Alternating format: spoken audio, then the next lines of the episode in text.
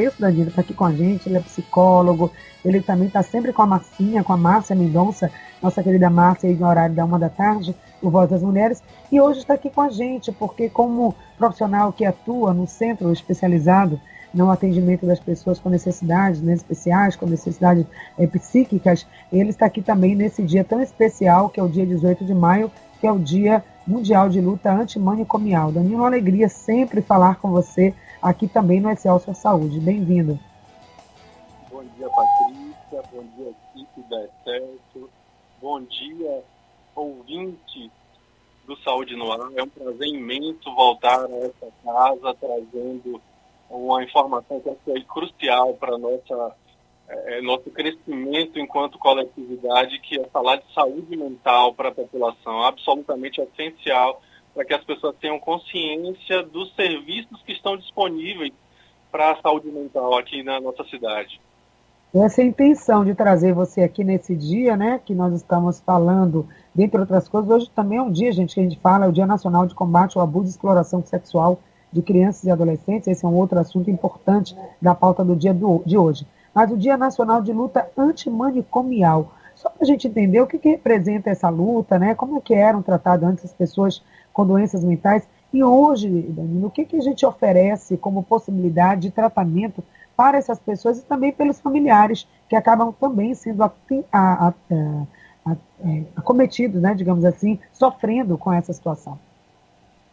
Na verdade, esse dia foi escolhido por ter acontecido no ano de 1987, na cidade de Bauru, no estado de São Paulo, uma reunião com 350 trabalhadores de saúde mental do Brasil que perceberam que manicômios não tratam, que para tratar pessoas com transtornos mentais é preciso ter liberdade, é preciso ter um tratamento territorializado, um tratamento em que a pessoa se sinta incluída na comunidade e não excluída como acontecia nos manicômios. Então, por conta disso, essa data vem sendo comemorada a cada ano, né, para trazer justamente a conscientização para a população de que para tratar é preciso tratar em liberdade. E hoje esse tratamento em liberdade ele acontece dentro no âmbito da organização municipal aqui em Salvador. Seria através dos CAPs? Como é que está sendo esse tratamento e, sobretudo, em período de pandemia? O que, que vocês, profissionais, a equipe né, multidisciplinar que trabalha nos CAPs, vem observando? O que, é que a pandemia trouxe dentro desse setor específico, dentro dessa necessidade específica que é a saúde mental? A saúde mental aqui em Salvador é, na verdade, levada adiante, em primeiro lugar, pelas unidades básicas de saúde. Isso é importante colocar para a população, porque também a unidade básica de saúde é um lugar de tratar transtornos mentais leves, transtornos mentais que são é, menos intensos, né? porque Aí, só se a pessoa realmente apresentar sintomas mais moderados, onde ela vai ser tratada nos ambulatórios. Aqui em Salvador a gente tem três grandes ambulatórios. E temos os CAPs, né, que são os Centros de Atenção Psicossocial, que tratam especificamente, Patrícia, pessoas com transtorno mental severo e persistente. É importante colocar isso porque as pessoas às vezes confundem e acham que vão, por exemplo, conseguir em um CAPS uma consulta com psicólogo. E não é assim. A consulta com psicólogo no CAPS será apenas para usuários matriculados, ou seja, pessoas que tenham transtorno mental severo. Então, não é para qualquer população. As situações mais leves são tratadas nos ambulatórios.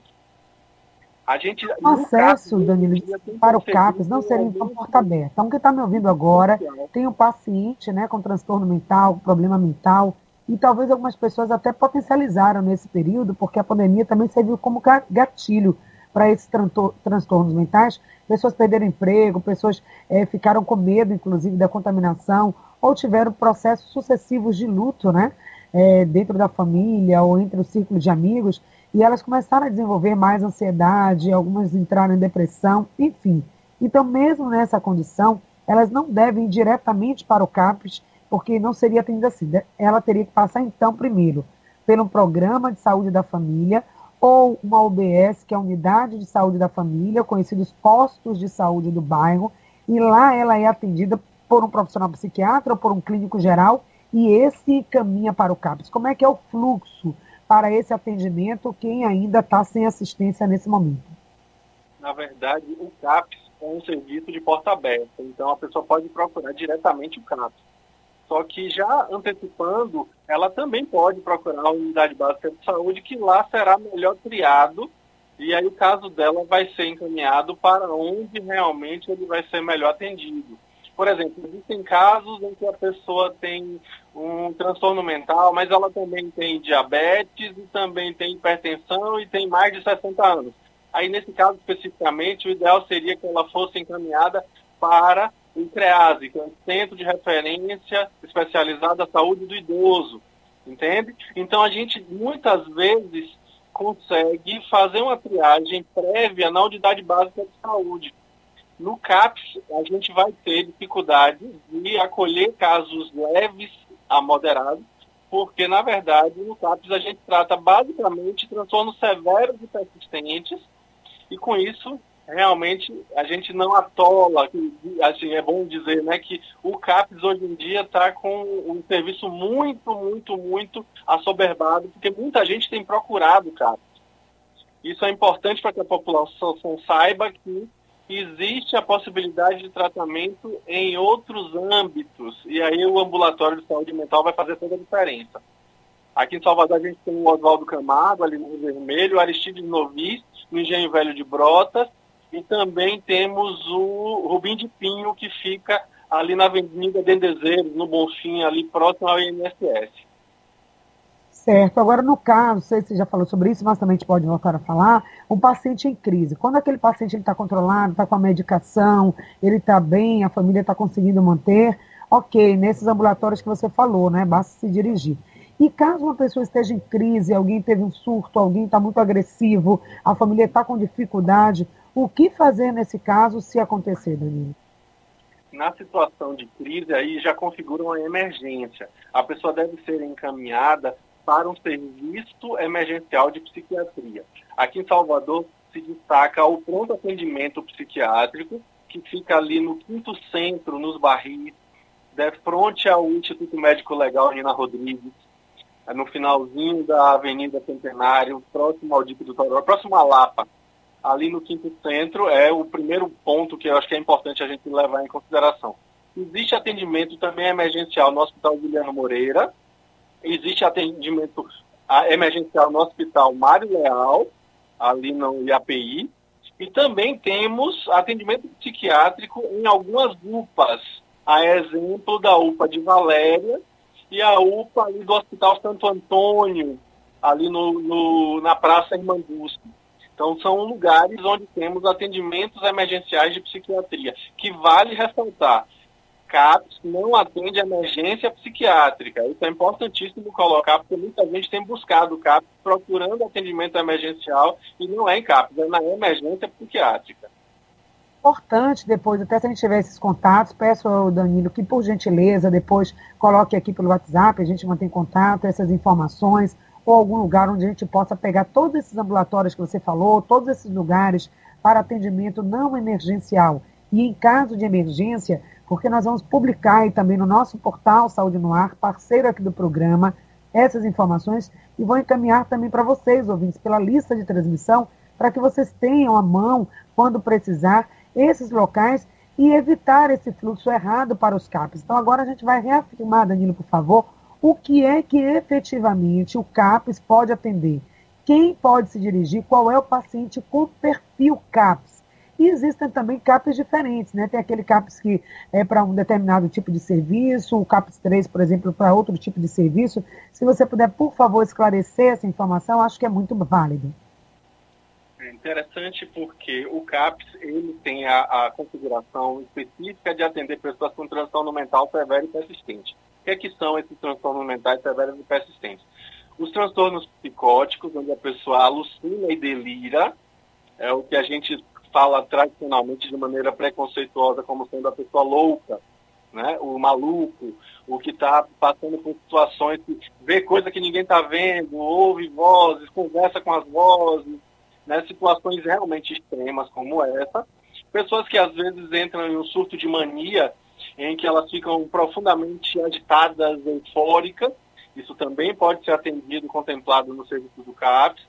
Pessoas que estão colocando em risco a própria vida por conta de ideação suicida, inclusive com tentativas de suicídio, isso também é um público contemplado por CAPS, tá? Lembrando que todos esses que eu falei precisam ser atendidos no CAPS, mas o CAPS especificamente não atende situação de emergência. A emergência vai ser sempre mobilizada para o serviço emergencial, onde a pessoa precisa de um atendimento médico imediato. E aí o CAPS vai fazer o suporte posteriormente a esse atendimento inicial.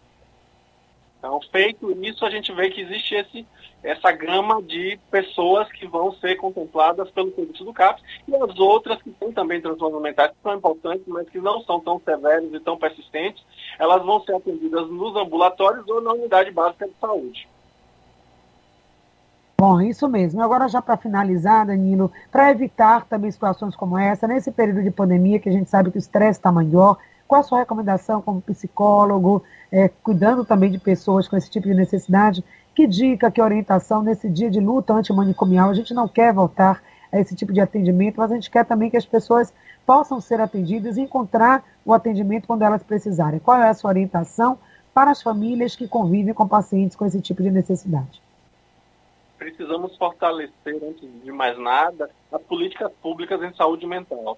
Hoje, por conta da pandemia, temos visto o olhar da população de forma mais detida para esses serviços, porque sim, aumentou uma demanda considerável com relação ao serviço de saúde mental. As pessoas hoje percebem o impacto emocional dessa pandemia e têm realmente pensado a respeito disso. Então, agora, mais do que nunca, é hora de fortalecimento das políticas públicas em saúde mental, porque realmente nós estamos com serviços muito inflados muito pouca gente para atender, pouco serviço. Salvador tem apenas 20 unidades de saúde mental, é muito pouco para o tamanho da população que nós temos. Nós ainda não temos um CAPS do tipo 3, que é, na verdade, o CAPS que funciona 24 horas, específico para transtornos mentais. Temos um que é específico para transtorno é, é, decorrente de uso e abuso de álcool e outras drogas. Só que o CAPS 3, que é específico para transtornos mentais em geral, não está funcionando como CAPS 3 realmente 24 horas. Então, por conta disso, é agora mais do que nunca que a população precisa cobrar daqueles que elegeu para que eles consigam realmente é, mobilizar o poder público para que a saúde mental realmente venha a ser é, contemplada como deve, como é absolutamente essencial que seja. Então, sim, a, a, família ela vai precisar, nesse momento, do cuidado imediato do seu paciente, do seu usuário, só que ela também precisa pressionar o poder público para que a gente realmente melhore a qualidade e a quantidade de serviços em saúde mental na cidade de Salvador. Isso é essencial e é papel da comunidade, é papel da população. Muito bacana a sua fala, totalmente comprometido com essa questão. Nós também aqui só quem passa por uma necessidade, que tem a necessidade, é que sabe a dificuldade que encontrar. Claro que nós estamos com uma demanda maior com relação à pandemia, mas não dá para esquecer que existem outras doenças, que existem outras necessidades e que a população precisa ser atendida em tudo o que ela precisa, incluindo o atendimento à saúde mental. Muito obrigada, então, Danilo, por essa breve participação hoje. Ele deve voltar né, ainda aqui no programa Excel Saúde. Estamos programando aí uma entrevista para que a gente possa falar sobre outros assuntos igualmente importantes com você. Sempre uma alegria tê-lo aqui no programa. Muito obrigada mais uma vez. Bom trabalho aí para você. Gratidão, Patrícia. Um grande abraço para todos e votos de muita saúde